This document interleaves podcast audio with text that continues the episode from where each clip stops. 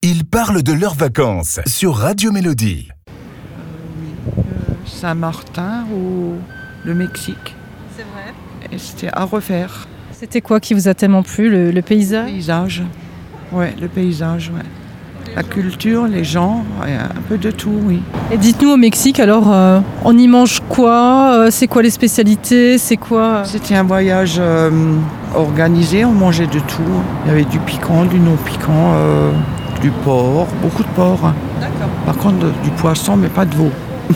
C'était un voyage qui, que vous avez fait quand Euh, il y a six ans. Et depuis Depuis, on va dans le sud. Quand ma, ma fille a acheté une maison dans le sud, elle habite dans le sud, donc euh, C'est pratique. c'est pratique, voilà. On, on y va tout, deux, trois fois par an. Et vous, est-ce que vous avez euh, des vacances qui vous ont marqué Moi, j'étais en Algérie.